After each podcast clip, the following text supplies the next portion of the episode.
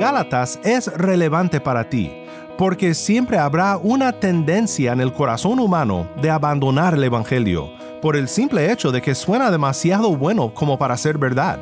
Siempre tendremos la inclinación de contribuir algo de nuestra parte para ser salvos. Pero Cristo más algo no es el Evangelio. Solo Cristo salva. No podemos contribuir nada a nuestra justificación.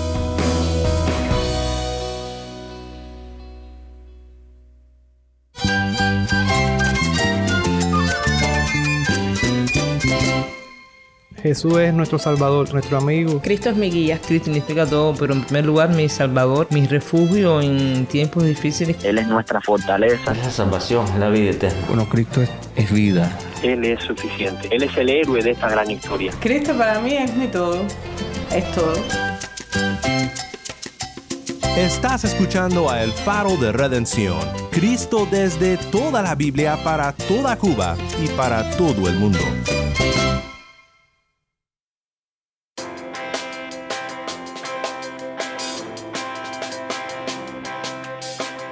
Hola, soy el pastor Daniel Warren. Gracias por acompañarme aquí en El Faro. Estamos en una serie titulada Gálatas, por fe y no por obras. En Gálatas 1.10 a 2.10, Pablo defiende la autoridad de su ministerio y de su mensaje, comenzando con su milagrosa conversión y contándonos en su carta a los Gálatas sobre sus muchos años fructíferos de ministerio antes de tener que enfrentar falsos maestros que estaban intentando pervertir el verdadero evangelio con la adición de obras de la ley para ser justificado. Pero ¿quién tenía la razón? ¿Pablo o los demás? ¿Necesitamos hacer obras para ser salvos? Sobre esto se trata nuestro estudio de hoy. Si tienes una Biblia, busca Gálatas 1.10 a 2.10 y quédate conmigo para ver a Cristo en su palabra.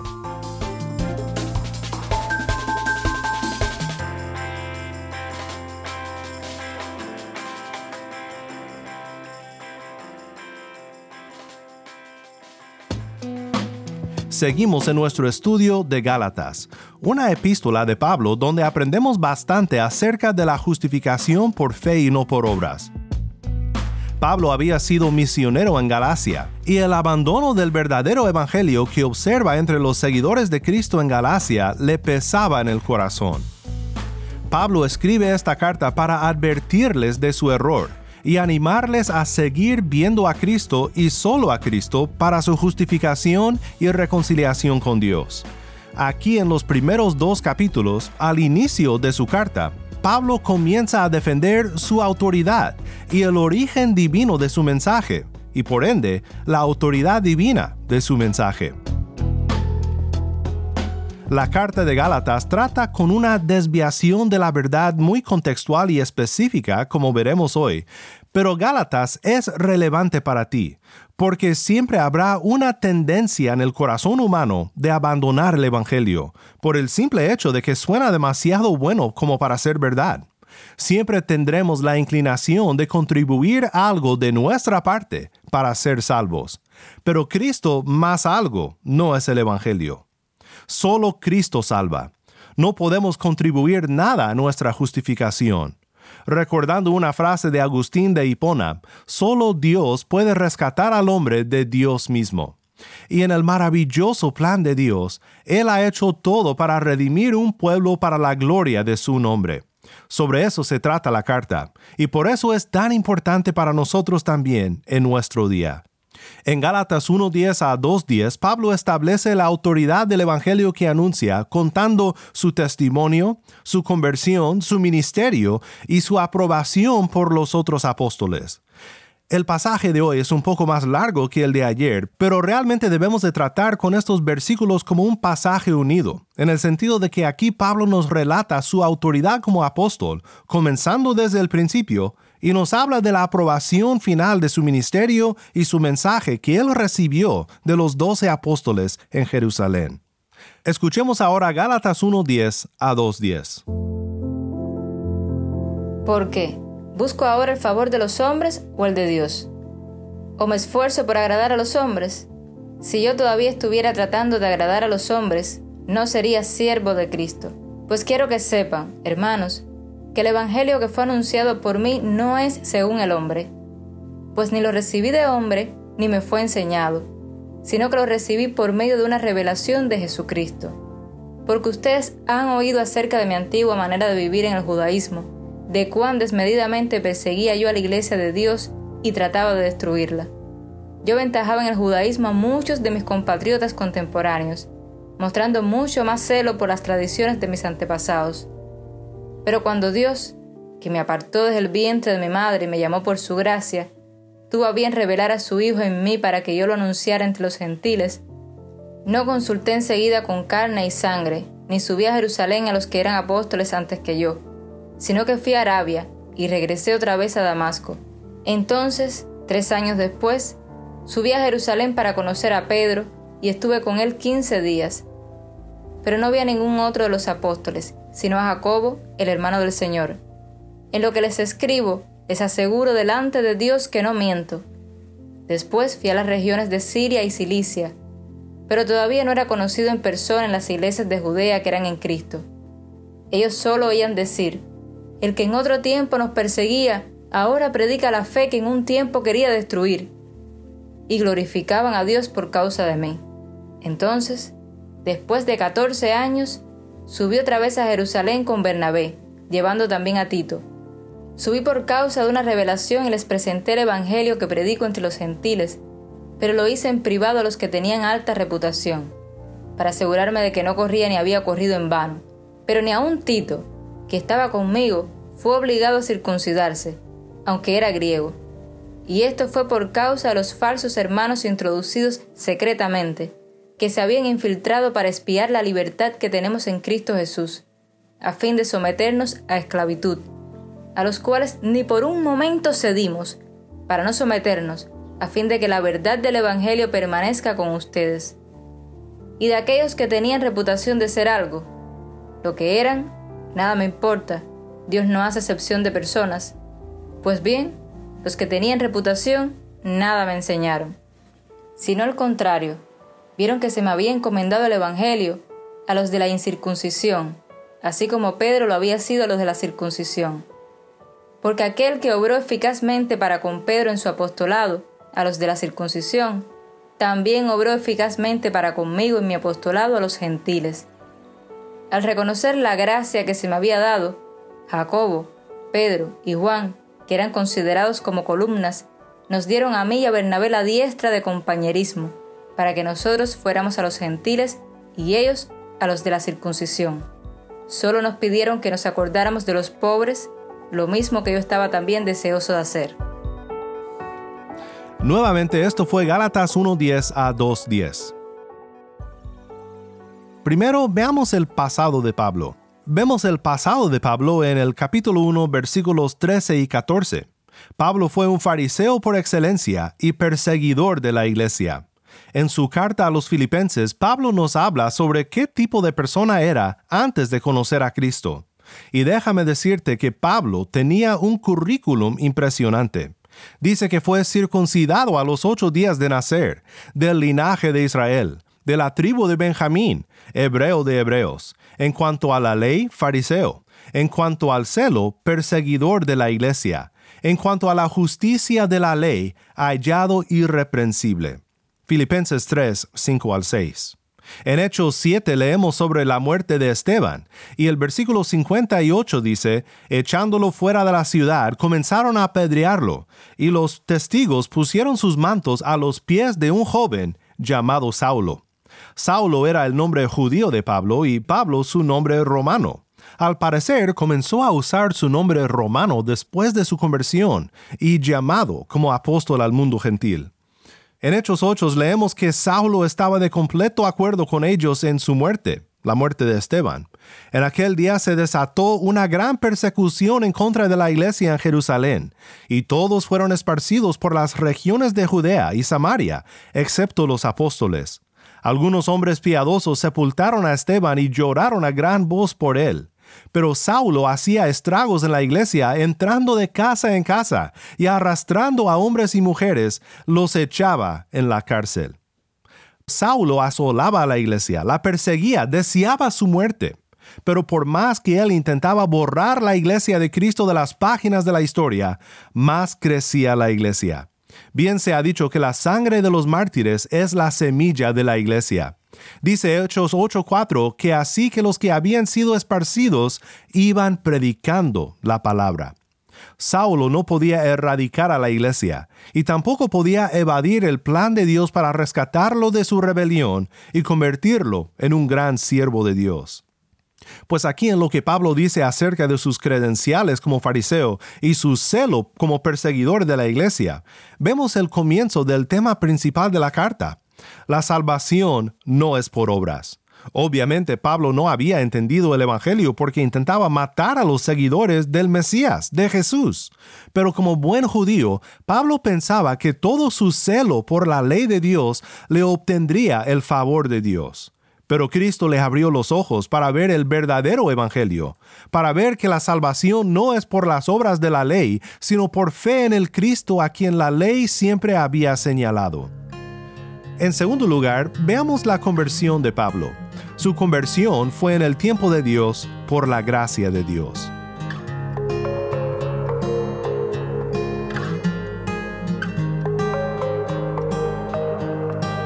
La historia de su conversión y su llamado al ministerio se encuentra en tres pasajes del libro de Hechos, en los capítulos 9, 22 y 26.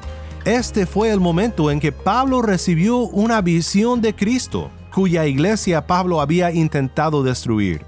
Quiero que escuches ahora la historia de Hechos capítulo 9. Saulo, respirando todavía amenazas y muerte contra los discípulos del Señor, fue al sumo sacerdote y le pidió cartas para las sinagogas de Damasco, para que si encontraba algunos que pertenecieran al camino, tanto hombres como mujeres, los pudiera llevar atados a Jerusalén. Y mientras viajaba, al acercarse a Damasco, de repente resplandeció a su alrededor una luz del cielo. Al caer a tierra, oyó una voz que le decía, Saulo, Saulo, ¿Por qué me persigues? ¿Quién eres, Señor? preguntó Saulo. El Señor respondió, Yo soy Jesús, a quien tú persigues. Levántate, entra en la ciudad, y se te dirá lo que debes hacer. Los hombres que iban con él se detuvieron atónitos, oyeron la voz, pero sin ver a nadie. Saulo se levantó del suelo, y aunque sus ojos estaban abiertos, no veía nada, y llevándolo por la mano, lo trajeron a Damasco estuvo tres días sin ver y no comió ni bebió. Había en Damasco cierto discípulo llamado Ananías, y el Señor le dijo en una visión, Ananías, aquí estoy, Señor. Contestó él. El Señor le dijo, levántate y ve a la calle que se llama derecha, y pregunta en la casa de Judas por un hombre de Tarso llamado Saulo, porque él está orando, y ha visto en una visión a un hombre llamado Ananías que entra y pone las manos sobre él para que recobre la vista. Pero Ananías respondió, Señor, he oído de muchos acerca de este hombre, cuánto mal ha hecho a tus santos en Jerusalén, y aquí tiene autoridad de los principales sacerdotes para prender a todos los que invocan tu nombre. Pero el Señor le dijo, Ve, porque eres mi instrumento escogido para llevar mi nombre en presencia de los gentiles, de los reyes y de los israelitas porque yo le mostraré cuánto debe padecer por mi nombre. Ananías fue y entró en la casa, y después de poner las manos sobre él, dijo, Hermano Saulo, el Señor Jesús, que se te apareció en el camino por donde venías, me ha enviado para que recobres la vista y seas lleno del Espíritu Santo. Al instante cayeron de sus ojos como unas escamas y recobró la vista, y se levantó y fue bautizado. Tomó alimentos y cobró fuerzas y por varios días estuvo con los discípulos que estaban en Damasco. Hechos 9, 1 al 19. Este es el momento al que Pablo se refiere cuando dice en los versículos 15 al 17, pero cuando Dios que me apartó desde el vientre de mi madre y me llamó por su gracia, tuvo a bien revelar a su Hijo en mí para que yo lo anunciara entre los gentiles, no consulté enseguida con carne y sangre, ni subí a Jerusalén a los que eran apóstoles antes que yo, sino que fui a Arabia y regresé otra vez a Damasco. Vemos en el milagro de la conversión de Pablo el milagro de nuestra regeneración. Porque aunque nosotros no hayamos recibido una visión del cielo cuando Dios nos reveló a Cristo, el Señor hizo indudablemente un milagro semejante en nuestros corazones, abriendo nuestros ojos para ver a Cristo y su gracia. Cada vez que un pecador se salva, es un milagro de Dios. Pero en particular, aquí en el contexto de lo que Pablo desea hacer defendiendo su ministerio, vemos que Pablo no recibió su llamado ni su mensaje de hombres, sino de Cristo mismo. Tercero, vemos el ministerio de Pablo. Su punto en contarnos sobre su ministerio en los primeros años es que su predicación de este mensaje que no recibió de hombres sino de Cristo mismo fue fructífero, sin añadiduras ni aprobación humana. Pablo dice en los versículos 18 al 24, entonces, tres años después, subí a Jerusalén para conocer a Pedro y estuve con él quince días, pero no vi a ningún otro de los apóstoles, sino a Jacobo, el hermano del Señor. En lo que les escribo, les aseguro delante de Dios que no miento. Después fui a las regiones de Siria y Cilicia, pero todavía no era conocido en persona en las iglesias de Judea que eran en Cristo. Ellos solo oían decir, el que en otro tiempo nos perseguía, ahora predica la fe que en un tiempo quería destruir, y glorificaban a Dios por causa de mí. Así que Pablo había conocido a Pedro, no estaba totalmente desconectado de los otros apóstoles, pero vemos cómo Pablo tuvo mucho cuidado en su contacto con los otros apóstoles. Seguramente esto fue para que nadie pudiese juzgar a Pablo y a su ministerio por estar endeudado a la instrucción de los apóstoles. Su ministerio y su mensaje fue de origen divino y el éxito evangelístico de su ministerio es otra marca de la autenticidad de su mensaje, su mensaje de salvación no por obras, sino por pura gracia.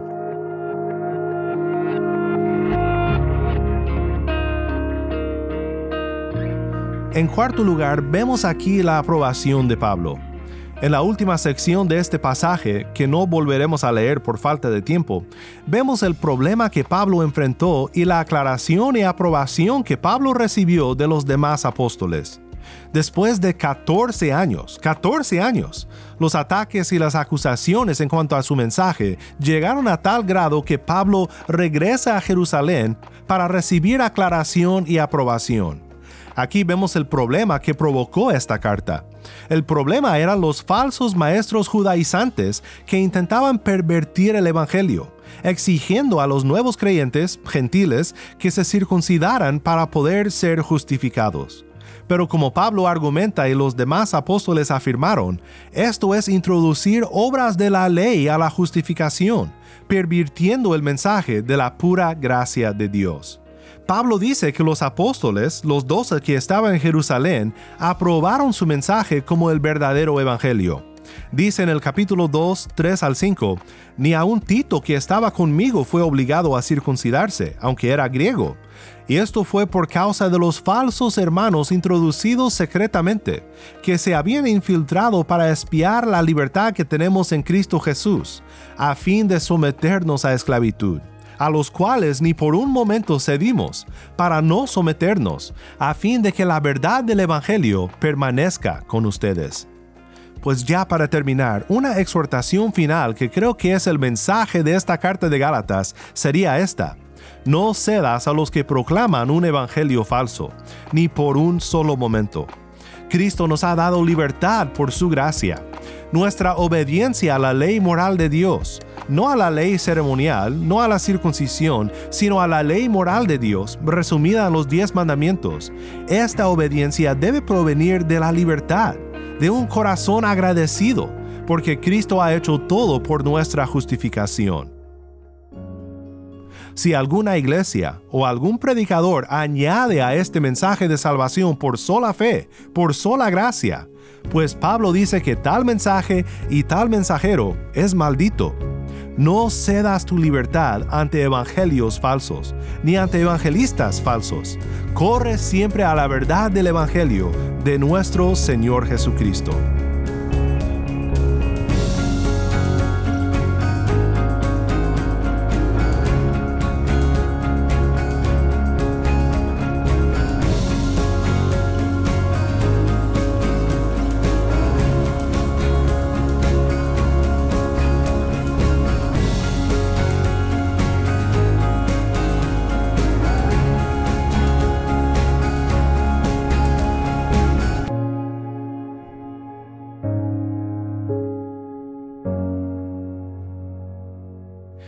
El pastor Daniel Warren y esto es el faro de redención. Oremos juntos para terminar. Padre Celestial, gracias por tu palabra y por un evangelio tan maravilloso que nos ofrece libertad completa por gracia y sola gracia. Pedimos que nos protejas de quienes desean privarnos de nuestra libertad en Cristo y que nos ayudes a siempre resistir el impulso de añadir nuestras obras a la obra consumada de nuestro Redentor. En el nombre de Cristo Jesús oramos. Amén.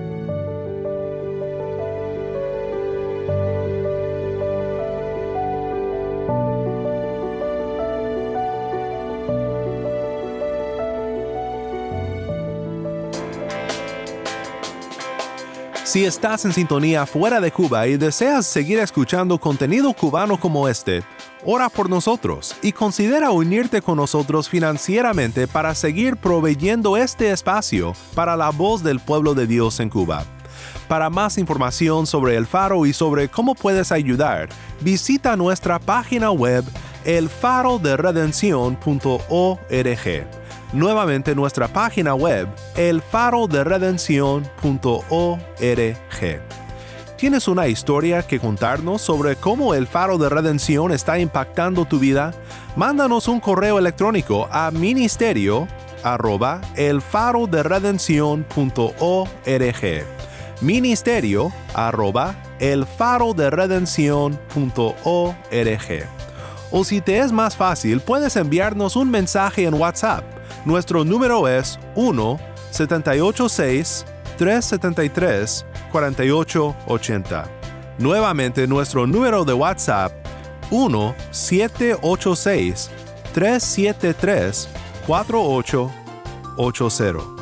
Y no olvides buscar el perfil del Faro de Redención en Facebook, Instagram y Twitter, donde encontrarás diariamente más recursos para animarte en tu fe.